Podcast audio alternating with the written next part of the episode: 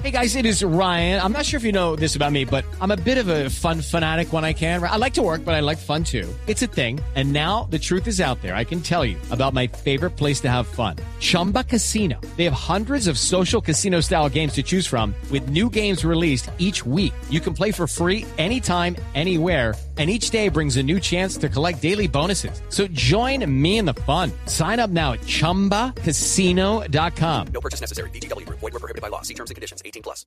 En Blue Radio, el mundo automotriz continúa su recorrido en Autos y Motos.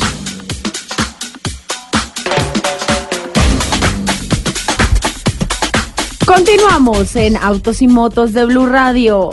Hola, Así, Lupi. me le atravesé. Sí, no, aprovechaste para arrancar este segundo bloque, esta segunda media hora de autos y motos, porque me encontraba justamente abriendo la comunicación que nos ha llegado de la eh, Asociación de Vehículos, no, automotores no, ya no es Asociación de Movilidad, Asociación Nacional de Movilidad Sostenible, Andemos, con relación al informe sector automotor. eh, en la primera entrega para medios en donde ya se presentan las cifras. Don Nelson les había preguntado el sábado pasado, que era justamente el primer día de diciembre, pero te dije, Usted me dijo que estaban en están en, cuentas, estos que momentos, estaban están haciendo haciendo cuentas. sumas, restando, Y que esa mirando responsabilidad se la han dado a Lupi, por eso las cifras no estaban al día. Eso fue lo que usted dijo hace ocho días. Es cierto. Lo peor de todo es que hay una grabación que lo certifica. Eh, pero bueno, se hicieron todas las operaciones y nos llega finalmente el reporte del mes de noviembre. ¿Cómo se pensaba, Lupi? Con efecto salón. Sí. Y con, eh, digamos que A mí esta noticia me encanta. en parte la, la activación que está encontrando en el segundo semestre. Se hablaba siempre del tema de las elecciones, que comprimía Sí. una cantidad de actividades, que frenaba la economía y que para el segundo me- semestre se esperaba una... El repunte. El repunte en efecto se ha dado. Y ojo, que este mes de noviembre pasado marcó 26.290 kilómetros, carros cero kilómetros vendidos en el país, lo que significa un incremento del 24,4% altísimo. con relación a noviembre del año anterior, que vendió 21.134, pero especialmente permite un acumulado de 223.550 vehículos al, 30, al, al último día de noviembre y un positivo con relación al acumulado del año pasado de un 5,0%. Estamos hablando de un cuarto de millón de autos que ya están rodando por las calles. En total, 223 mil y el cuarto de millón de carros, don Nelson, va a ser una realidad al 31 de diciembre de este, de, de este año. Porque según las proyecciones, se estima que si noviembre puso 26 mil, diciembre va a poner otra cantidad y podría llegar incluso a las 29 o 30 mil unidades porque pues muchos negocios se hacen en el Salón del Automóvil que finalmente se concretan con entrega y matrícula en el mes de diciembre. No, incluso, incluso, Ricardo, en el mes de enero. Por ejemplo, eh, BMW tenía ya agotada eh, la existencia para entregar en diciembre, entonces hicieron el negocio en el Salón Internacional del Automóvil, pero les van a dar su auto nuevo en el mes de enero. Exacto. O sea que la entrega, se hace, para enero. la entrega y la matrícula se hace en el mes de, de- de- De de enero, enero, pero a el pesar negocio de se que el hizo negocio quedó en el hecho. 2018. Exacto. Este es el octavo mes del año en que las cifras se van en positivo con relación al año 2017. Solamente tres meses se fueron en negativo o se han ido en negativo. Enero, un 4.6% negativo, marzo, un 7% negativo y junio, un 7.6%. El mes de mayor crecimiento ha sido este que termina, el mes de noviembre, con un 24.4% eh, positivo y eh, solamente tres meses este año se han ido con dos dígitos en el factor de crecimiento. Abril, que vendió 20.209 carros y marcó un 18,2% positivo. Eh, septiembre, que vendió 21.430 con un 10,9% positivo y este mes de noviembre que reiteramos en 26.290 carros cero kilómetros vendidos con un positivo del 24.4%. El Eso me crecimiento de noviembre fue muchísimo, me fantástico. parecen unas cifras estupendas, maravillosas, porque pues lo que siempre hemos dicho aquí, la industria del automóvil no tiene por qué parar. No. Porque hay huecos en Bogotá, que porque no hay calles. Ellos hacen su negocio y punto. Pero entonces le hablo de la otra cara de la moneda. Ajá. ¿Qué dice, por ejemplo, el gobierno, eh, en este caso el gobierno nacional y el gobierno regional? Porque ingresan eh, un cuarto de millón de carros y no hay calles nuevas, no reparan las que hay, siguen los huecos, se siguen robando la plata. Sí. ¿Y cuál es la responsabilidad social también de estas marcas de carros con relación a la movilidad? En este caso, por ejemplo, para ir más lejos con Bogotá. Esta semana la Secretaría de Movilidad emitió un comunicado de prensa en el que anunciaban más de 200 mil huecos tapados en las vías de Bogotá en consecuencia, digamos, que del plan de mantenimiento de la red vial Es que cierto, se había trazado. es cierto. la Así como que hemos criticado que no se le hacía ese mantenimiento a las principales vías de la capital de la República, también ha sido testigo que muchos de esos huecos ya están tapados, o por lo menos por las rutas donde yo he tenido la posibilidad de recorrer. Exacto. Y con relación a la, digamos, a la macroeconomía del país, pues en la red vial, en la infraestructura de carreteras, pues sigue adelante el programa de carreteras 4G en medio de todos los escándalos de corrupción de Odebrecht y de muchos otros contratistas que están involucrados en malos manejos, pero que de todas formas, eh, pese a todos estos inconvenientes, le han permitido al país hoy en día mm, poner al servicio en muchos sectores, en diferentes regiones del país, vías de doble calzada y pues, eh, si no 4G, sí muy cercanas a las vías de cuarta generación. Por ese lado creo que va bastante bien el tema, sin ser el ideal, sin ser el ideal, porque definitivamente a hoy, esta semana, la discusión es que los últimos 50 mil millones de pesos embolatados en la contratación de la Ruta del Sol con Odebrecht, el gobierno, ¿Esa platica? involucrados y no, no, no me diga eso, Lupe, que esa platica se perdió. En marcas premium, ¿les parece? Sí. Les tengo una noticia Me fantástica. encanta. BMW sigue como líder. Sí. Ha vendido 2.903 vehículos este año. ¿Cuántos? Pero es que 2.903. Pero es que, perdón, yo meto ahí la cucharada, pero eh, el, el plan el plan de desarrollo de mercadeo que hizo BMW este año fue muy inteligente. Ajá. Le apostó a un segmento muy interesante eh, con, con los diseños, digamos, un poco más deportivos. Entonces, obviamente, le apuntó a un segmento más amplio de jóvenes. Ajá. Entonces, me parece que lo hicieron de maravilla este año. Don Nelson, Eh, yo tengo una crítica. señor, Me parece muy bien lo que están hablando de las ventas de BMW y demás, pero la marca no está siendo bien representada en nuestro país. ah, no, ¿por qué? Y se lo digo, porque es que es increíble, y lo decía el invitado que usted tuvo de la marca de los chinos, eh, Juan Diego, creo que Juan. Diego Galindo, sí, de. Cherry. Exactamente, Sí. porque las grandes marcas eh, no le están haciendo, digamos, un seguimiento o no le están exigiendo. ¿Cómo es posible que para un repuesto uno O sea, tenga que morar mes y medio para que lo traigan? No, pero eso sí, me encantaría hablar con la gente de Autogermana y... Bueno, le voy a dar un y- ejemplo. y le voy a voy, a, dar- voy a hacer la investigación. Le voy a dar un ejemplo, vea. Tengo un amigo que se compró una X1 en Ajá. Ibagué. Venía después del partido Tolima-Medellín, Sí. que se fueron por tierra hacia la ciudad de Ibagué y se le estalló una llanta Rumflas. ¿Sí? Iba a comprar la original, la que trae el carro, la de marca, la que trae la Sí. BMW, y no la hay en Colombia. No la había ni en BMW Ibagué ni tampoco en Bogotá. Entonces hay que importar una llanta, Bueno, me comprometo a hacer la investigación porque... un soporte Si para hay- un motor. Un soporte para un Sí. motor se rompe. Y hay que esperar mes y medio para que traigan el soporte, no el Voy- motor. El voy a soporte. hacer- Entonces no hay buena representatividad en el país. Voy a hacer la investigación porque eh, eh, justamente con relación a BMW y Mini, que son las marcas representadas por Autogermana en el país, eh, se ha trabajado mucho en el tema. Entonces me encanta que lo ponga sobre el tapete y ah, me comprometo a investigar y el próximo fin de semana lo hablamos y ponemos la contraparte. ¿Te sí, parece? Porque, sí, porque para me, mirar, me- para me mirar parece, ese me parece tenaz que es una marca eh, internacional, es una multimarca Ajá. en, en vehículos. Eh, aquí en Colombia es bien apetecido y bien recordado eh, en la marca BMW, pero si no tiene esa representatividad para cosas simples, porque no le estoy hablando pues de, de- de un motor, no le estoy hablando de importar el carro, le estoy hablando de cosas simples que deberían estar en el mercado colombiano y hay que esperar mes, mes y medio para que ese producto llegue a nuestro país. Entonces, eh, ¿qué beneficio tiene el comprador de la marca BMW? Bueno, es una buena reflexión y me comprometo a hacer la investigación y el próximo fin de semana tener la contraparte. ¿Le parece? Don Nelson, ¿le gustan los partidos que se definen por penalty, penaltis así bien apretados, todos Sí, nerviosos? eso le da emotividad. Doña Lupi, ¿le gustan las carreras que terminan en fotofinish? ¡Ay, qué delicia! Bueno, esta es una de las dos cosas que les quiero decir con el Ah, segmento. que Sí, sí, ganan, que ganan por, que no, ganan los, por vida. centímetros del bumper. Más o menos, más o menos, así está la pelea en el mercado premium este año. Porque les dije, lidera BMW con 2.903 carros vendidos. Sí. Segundo lugar, Mercedes-Benz con 2.902. ¡No! La pelea es un carro. ¿Me repite, por favor? Sí, señor. 2903 y 2903 2902. BMW, 2902 Mercedes-Benz.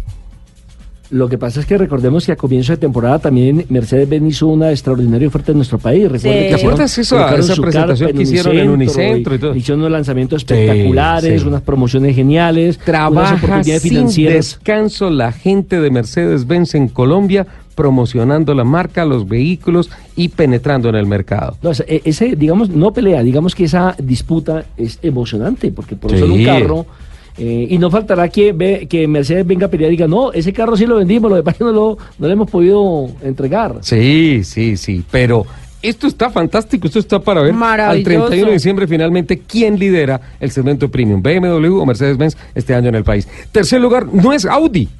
Ojo. ¿No?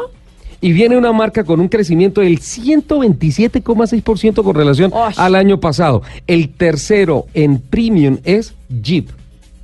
Jeep ha vendido 1.318 unidades este año. Y en el cuarto lugar está Audi con 1.181 y en el quinto está Volvo con 620.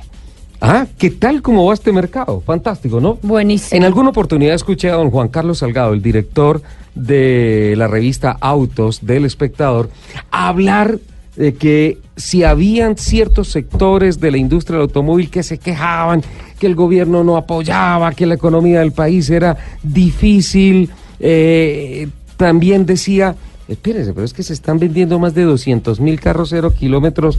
Que en es el- una cifra en el impresionante, año. ¿eh? Sí. Y, y, Pero- eh, era una reflexión muy válida que, pues bueno, en algunos momentos de poca lucidez que tiene don Juan Carlos Salgado, tengo que reconocerlo al aire, eh, la verdad creo que en eso sí tiene bastante razón. Es un mercado que se ha mantenido con más de 200 mil unidades en el año y que si bien tiene un portafolio muy grande de marcas en el país, de diferentes orígenes, pues tampoco es un mercado que está desnutrido. Discúlpeme, cuando se habla de- del señor Juan Carlos Salgado, ¿es el mismo señor que le dicen Cuchimillenniums? No, le Cuchenial. Cuchenials. Sí, Cuchenials. Así se proclama él, ¿no? Debe ser porque se Ay, siente así como Cuchenial, se les viejito, lo como, máximo. como, como ya sin vigencia, como maluca la cosa.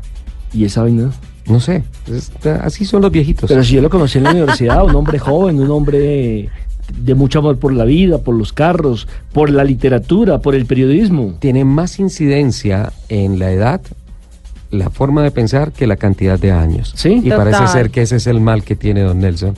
Perdón, don Nelson no, Él- don Juan Carlos sí, Salgado. Él también es el presidente de Tocosol. Desgraciadamente sí. Por favor, defíname Tocosol. Todos contra Soler. Eso no se debería decir al aire. Don Juan Carlos Salgado, buenos días. Bienvenido a Autos y Motos de Blue Radio. Sí, buenos días. Y bueno, no, lo del Cuchenial sí quiero aclararlo. O sea, eso es, nace como una crítica eh, porque infortunadamente mucha gente quiere vernos a nosotros como en vía de extinción Ajá. y nos dicen dinosaurios y no se valora la experiencia. Entonces, pues como dicen que ahora los únicos que sirven los millennials, entonces yo soy cuchenials, a ver si todavía sirvo, ¿no? Eh, esa es la razón de ser, pero el, el cuchenials hace reflexiones, hace análisis, Sí. y es un defensor de la palabra. Yo creo que la palabra escrita no está muerta y si se hace bien va, va a tener siempre un atractivo. Entonces yo soy un defensor de, de todavía ese periodismo tradicional sin estar en contra de, de la evolución y de las nuevas generaciones, que me parece muy importante, pero tiene que haber un manejo responsable, un manejo serio eh, sobre el tema, porque a veces da tristeza que, que lo banal, lo, lo, lo superficial es lo que esté mandando. Entonces quizás eso eso es lo que hace el Cuchenials. Eh, quería pues aclarar eso, eh, esa parte y, y pues... Sobre todo para nosotros que somos millennials. No entendíamos. Que Ay, no, pues perdón. Pero, pero yo rescato también unas cosas del Cuchenials y es que, por ejemplo, cuando nos sentamos en algún evento periodístico en donde coincidimos, nos sentamos a almorzar, lo primero que dice es, por favor, guarden sus teléfonos celulares. Sí. ¿sí? Vamos a compartir aquí entre seres humanos. Y, y he tenido unas discusiones interesantes con otros colegas con relación a eso, pero me parece que de verdad es un espacio muy bien ganado. Y el Cuchenials es un eh, profundo defensor del periodismo tradicional, de la investigación, ¿no, Juan Carlos? Yo, yo pienso que, que hace falta, o sea, yo pienso que los dos, los dos medios pueden convivir, el, digital con el tradicional, y no, y no puede desaparecer eh, el uno de, un momento a otro. Los dos son válidos, pero el análisis, la profundidad también se necesita para que no nos, que, no nos quedemos en lo superfluo. Además, con todas esas noticias falsas, tantas cosas que salen, uno a veces no sabe cuál es la realidad. Entonces me, me parece importante como esa realidad que tenemos eh, eh, un mercado interesante, que llevamos eh, tres años en crecimiento a la Ujú. eh, eh, tres años que no se crecía, perdón. Entonces eso hay que tenerlo en cuenta, que este año ya como ese ciclo de caída eh, termina, porque también la industria es de ciclos, o sea, a veces eh, llega el momento que mucha gente cambia de vehículo, cumple el ciclo, y yo pienso que estamos en ese proceso, y eso lo vemos gracias también al Salón del Automóvil, a que la gente siempre está ávida en comprar eh, un vehículo. Yo digo que el segundo bien que una persona quiere tener es después de, de la casa es un vehículo. Entonces yo creo que tenemos aquí muchas posibilidades de crecimiento y todavía podemos más. O sea, yo quisiera que algún día llegáramos a las 500 mil unidades, como sucede en Chile, que es un país con menos población, y vamos en proceso. O sea, yo, yo quiero ser positivo. Yo pienso que en un año, como ustedes lo dijeron, un año en el que eh, la inestabilidad política fue evidente, un año en el que además, desde mi punto de vista, estuvimos anestesiados casi un mes por la selección de Colombia, pero una anestesia rica y sabrosa porque ni los bancos lo llamaban a uno a cobrar. es. Entonces, teniendo en cuenta eso y todas estas variables, eh, lo que ha pasado eh, con el sector es muy positivo. Eh, yo invito a las marcas, como usted decía, que miremos esto, miremos el vaso medio, Medio lleno y no medio vacío. Ah, vamos bien, vamos por buen camino. Eh, el dólar me parece que ha empezado a ceder un poco, que era un poco lo que nos estaba preocupando en los, en los últimos días. Pero yo creo que el desafío del año entrante es muy interesante para las marcas y vamos a ver cosas muy buenas. Y además, ¿qué es lo bueno? Que ya estamos viendo lanzamientos que se producen en Europa y a veces casi al mes, a los dos meses ya lo tenemos acá. Entonces yo pienso que esa dinámica es muy interesante, además de, de la madurez del cliente, que yo creo que eso lo vimos en el salón, el entusiasmo con que fue la gente al salón, pero además con el conocimiento y esa posibilidad de comparar y de no tragar entero, o sea, de ya ver qué es lo que me ofrecen y ese tema de postventa que tocó Nelson eh, es, entra a jugar también un papel fundamental, o sea, entonces las, las marcas tienen un gran desafío, primero traer buenos productos, productos tecnológicos con seguridad, pero además con un servicio postventa excelente. Genial. Mire, a- analizando las cifras que llegan, además de lo que veíamos del premium, de lo que hablaba don Nelson Asensio del, del eh, postventa, mira, Lupi, que sigue un fotofinish también de esos que te apasionan tanto Sí. eh, en, con relación al acumulado por marcas y eh, a lo que están vendiendo individualmente en el mes cada una de las marcas. Me explico. En el acumulado por marcas sigue liderando Chevrolet a pesar de que marca un negativo del 4.5% con relación a 2017 de 44.589 carros contra muy cerquita 43.404 carros vendidos por Renault. Nissan es la tercera vendedora y se consolida como la primera importadora con un acumulado de 20.188 y un positivo del 6.4% con relación al año anterior. Pero cuando vamos a ver mes versus mes, 2017-2018, una vez más Renault está por encima de Chevrolet, este mes vendiendo 5.187 unidades contra 5.038 unidades de Chevrolet y 2.553 de Nissan vendidos en el mes de noviembre. Por tercera vez, Juan Carlos, este año, por tercer mes consecutivo, Renault vende más unidades que Chevrolet y eso se da en los últimos tres meses contabilizados. Un fenómeno que empieza a dejar de ser sorpresa como para marcar una tendencia de una realidad para el cierre de año. O sea, es claro lo que venía haciendo Renault, se, ve- se veía, se veía ver, o sea, ya nosotros decíamos, ¿cuándo va a llegar ese momento? Pues llegó, yo pienso que Chevrolet tiene un desafío interesante, O sea, perder el liderato no es, no es fácil, eh, pero pienso que ellos también, eh, un cambio de estrategia, como ustedes saben, como traer esas camionetas más equipadas, como que la marca sea vista como, como más premium también, o sea, tiene muchos modelos premium y eso, eso afecta un poco, ¿no? Eso, eso también hay que verlo. Pero pues yo digo, Renault siempre ha sido muy, muy de los colombianos, ¿no? Y, el otro año se va a presentar un fenómeno interesante con el lanzamiento del Quid.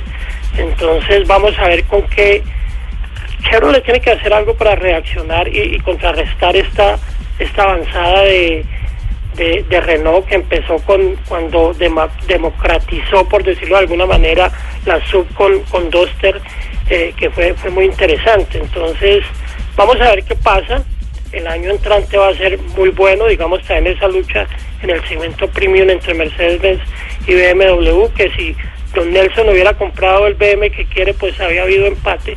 Entonces, El Pero- culpable de que... No, no, no, no, no. No, No, era, tenía que era, tenía que Mercedes. ser Mercedes para poder Que empatar. abajo en un carro. Exacto, era comprado antes del Mercedes porque como veo quiere irse a Mercedes, entonces se había dado el empate. Pero no, no, yo pienso que, que tenemos que ver con buenos ojos la, la- el tema y el tema de la movilidad que ustedes destacaron también me parece fundamental. Yo pienso que el tema también parte de todos los actores que estamos involucrados en, en el sector automotor. Y nosotros como, como comunicadores, ¿qué podemos hacer? Es, digamos, el tema de educación pienso que si nosotros somos más educados y hay una cultura ciudadana en las vías, podemos mejorar. Podemos mejorar en algo y contribuir. Esto no se da de la noche a la mañana ni con decisiones facilistas. O sea, ¿qué pienso yo? Si yo, si yo estuviera en el departamento de mo- movilidad, ¿qué haría? Buscar los sitios neurálgicos de la ciudad Ujú. y hacer unas brigadas para entender la ciudad, conocer cómo es el comportamiento de los semáforos, están bien programados o no. Esas zonas ¿Te neurálgicas. acuerdas, ¿Te acuerdas, Juan Carlos, la época de Antanas Mocus como alcalde de Bogotá con los mimos en las cebras y todo esto? Cuando sacaban las tarjetas. Claro, la tarjeta roja, la tarjeta verde. Pero Juan Carlos, necesito, es una reflexión muy interesante, necesito que por favor eh, nos acompañes un poquito más, eh, porque tengo que ir a Voces y Sonidos de Colombia y del Mundo, el sistema informativo de Blue Radio, y eh, ya regresamos con esa reflexión. ¿Le parece, Juan Carlos? Ok. Listo, entonces aquí están las noticias y ya venimos. Ya regresamos en Autos y Motos.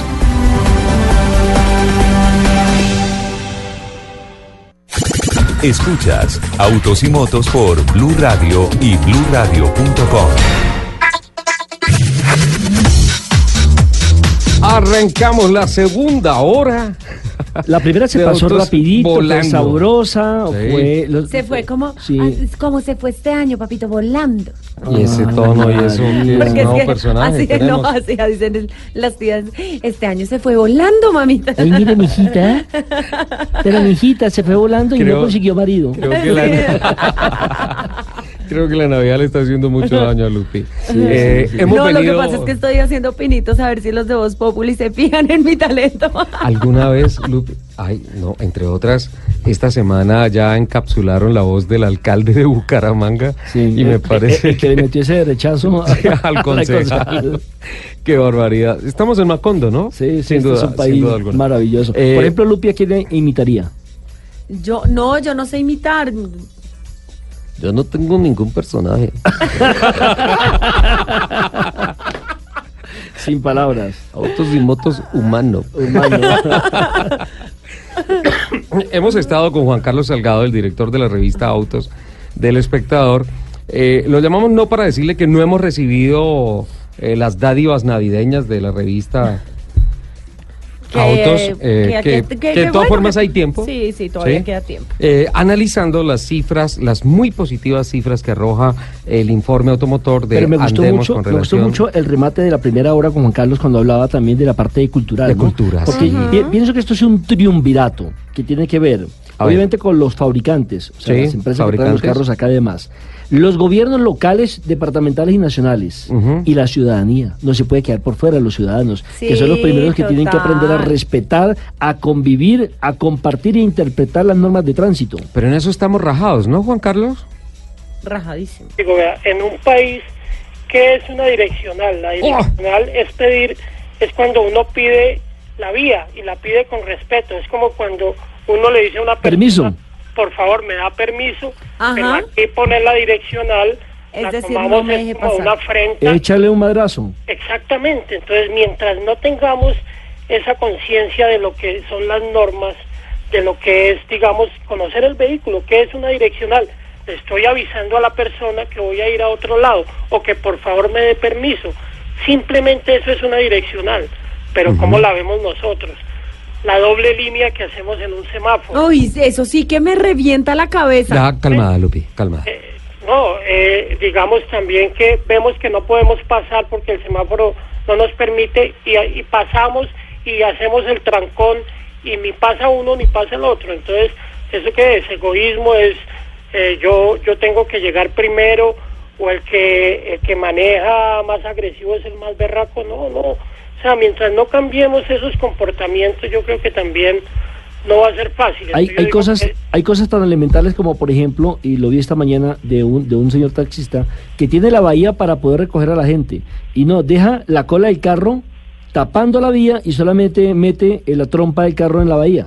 Exactamente, entonces son detalles que a que si se suman van a ayudar mucho a la movilidad, porque el tema de la movilidad no es fácil y tenemos que entenderlo y tenemos que trabajar con base en lo que hay. y también y también Juan Carlos aquí también tiene que entrar la policía vial Sí, pero claro. a colaborar y a controlar más no a sancionar como eh, hoy en día lo hace Mi- Eh, mire lo que nos pasó esta semana educativa claro educativa mire lo que nos pasó esta semana yendo por la avenida Boyacá ¿Qué pasó? Eh, vimos que una buceta del Sí. Del servicio El servi- el Sistema Integrado de Sistema Integral de Transporte Transporte, se pasó del carril derecho hacia el carril rápido del, del Ujú. centro. Se pasó por encima No debería ir. de ¿no? una de un separador. separador, Y, sepa- sí, de un separador. Y, y detrás de ellos iban eh, dos mujeres policía en moto, Ajá. dos de, de- de tránsito. Sí. Y, y yo iba detrás, entonces yo dije, aquí lo van a sancionar, aquí lo van a tener que parar. ¿Y no pasó nada? Y no, ¿sabe qué hizo? La- los de la policía eludieron el carro y siguieron hacia adelante. Ay, Ay, no entonces, entonces, entonces dígame, dígame No. ahí qué, qué puede pensar uno. No, O sea, si se permite eso, no, no hay principios de autoridad. exactamente. Y me tocó por la misma vía ver un taxi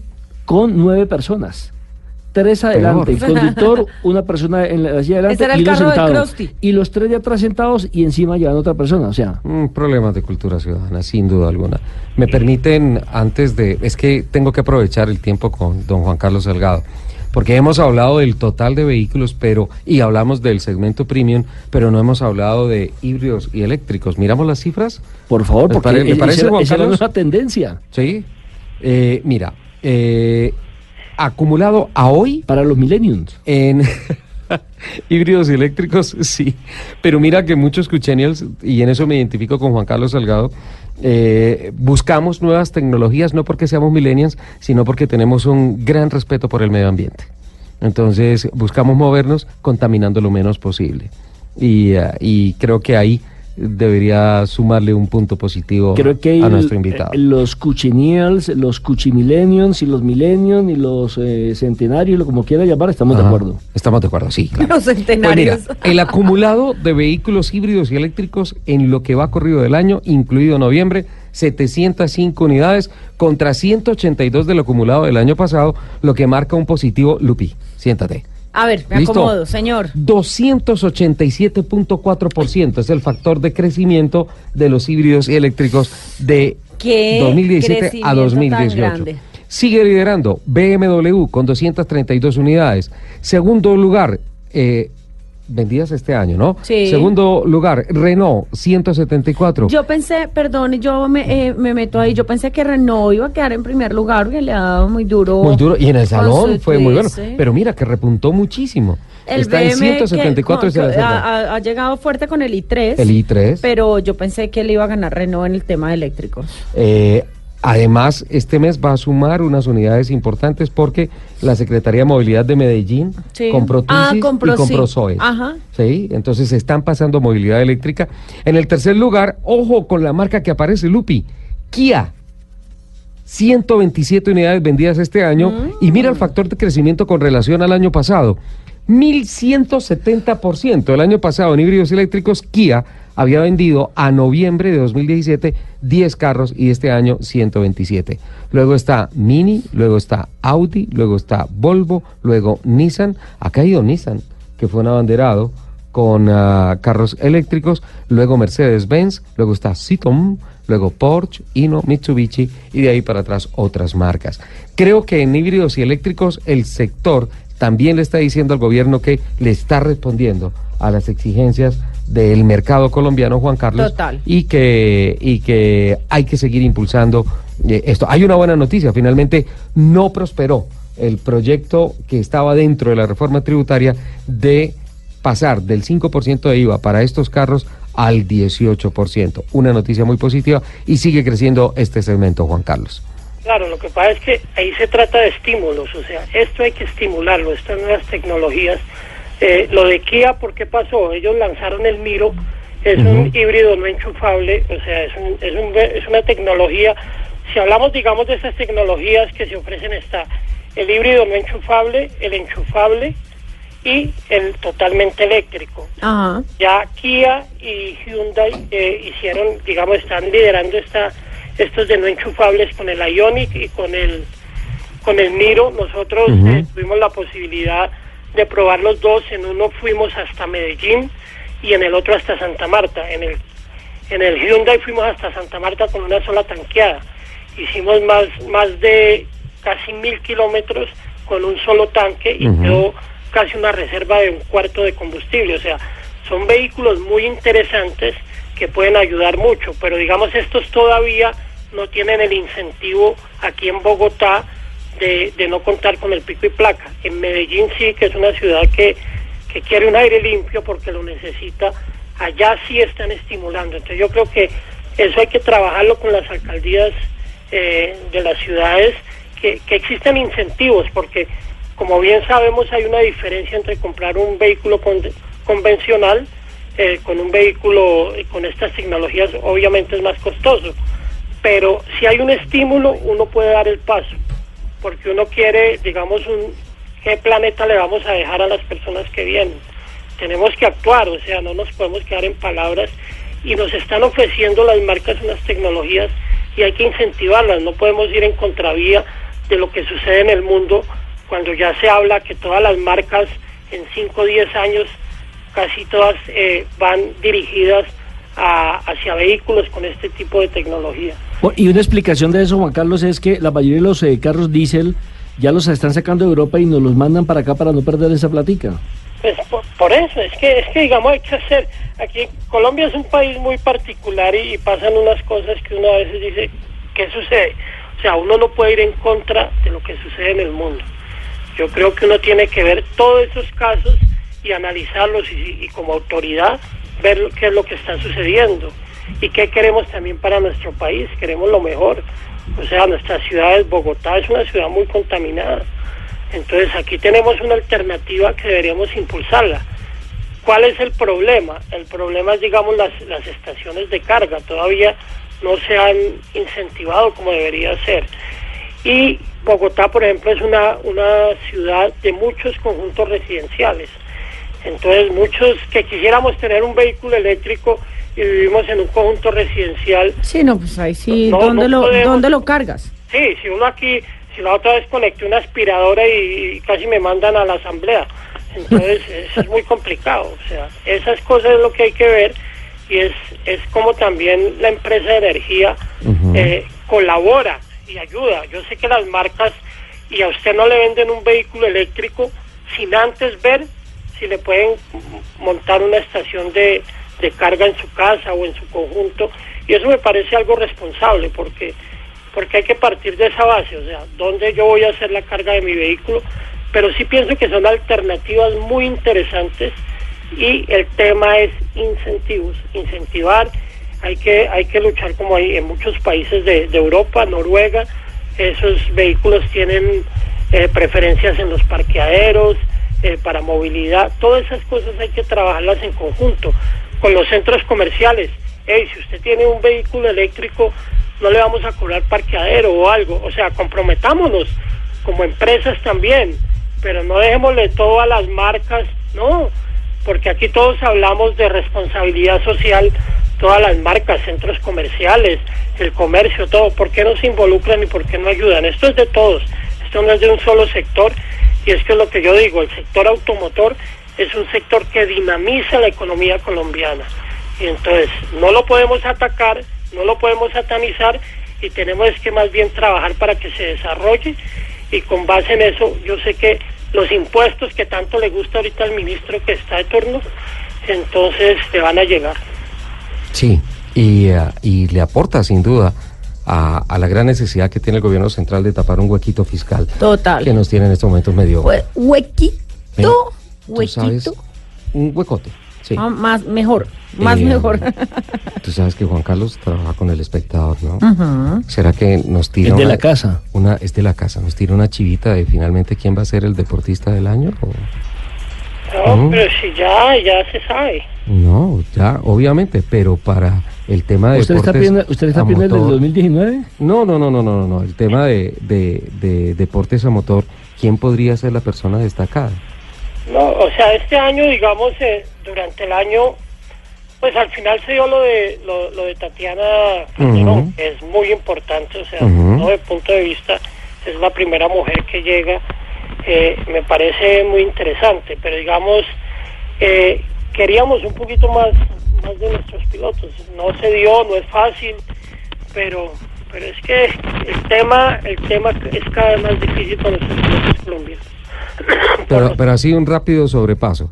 Eh, se esperaba de pronto que Montoya estuviera peleando el título de INSA, ¿no es cierto? Sí, uno, Mucho más abierto. Exactamente, uno sabía que, que el equipo de, de Yacamán y Saavedra pues no, no era fácil, pero uno, uno de pronto pensaba que, que Montoya un poco mejor. Incluso pues eh, Oscar Andrés Tunjo que compitió uno, uno quería un poquito más, pero, pero bueno, o sea, son, son las carreras, no es fácil, no es fácil a lo que se enfrentan nuestros pilotos, sabemos que el tema económico en el Ujú. automovilismo, infortunadamente el tema económico está está, mejor dicho, marcando diferencia y, y nosotros estamos en desventaja en, en ese tema. Talento hay, yo pienso que talento hay, pero, o sea, decir que, que un piloto pueda llegar a las grandes ligas o llegar a los niveles de Montoya, pues yo, yo no sé. No hay platica, hay talento, pero no hay platica. Así de Sí. sencillo. Y ya sabemos que necesita poner billetico. Bueno, pero el suceso, sin duda alguna, ha sido Tatiana Calderón, ¿no? Claro, lo de Tatiana es, es muy importante, muy importante y yo pienso, o, o que he dicho yo, a mí la gente me dice, le digo, "Vea, la Fórmula 1 desde mi punto de vista tiene que reinventarse, o sea, eh, y, y Tatiana Calderón puede ser un golpe mediático, una mujer que vuelve a la, a la Fórmula 1, pero yo digo, en carreras que se vuelven predecibles, eh, uno se aburre, o sea, yo sé lo que es la Fórmula 1 y sé los defensores de la Fórmula 1 que dicen que es un laboratorio, que es eh, ahí se hacen todas las pruebas que se quiera, pero es un deporte. Y yo digo que en un deporte el que participa debería tener opciones de ganar. Pero si uno llega a un deporte a llenar una grilla, no sé, pues desde mi punto de vista no, no me parece, a mí me parece que, que la Fórmula 1 debería ser más abierta como sucede en, en la IndyCar, que yo digo que los gringos eh, son expertos en eso, porque eso es lo que genera emoción, lo que ustedes decían, Sí. el cabeza a cabeza, eh, carreras emocionantes como la, la de Andretti con Montoya. Montoya, en las 500 de- claro, claro. O sea, eso es inolvidable.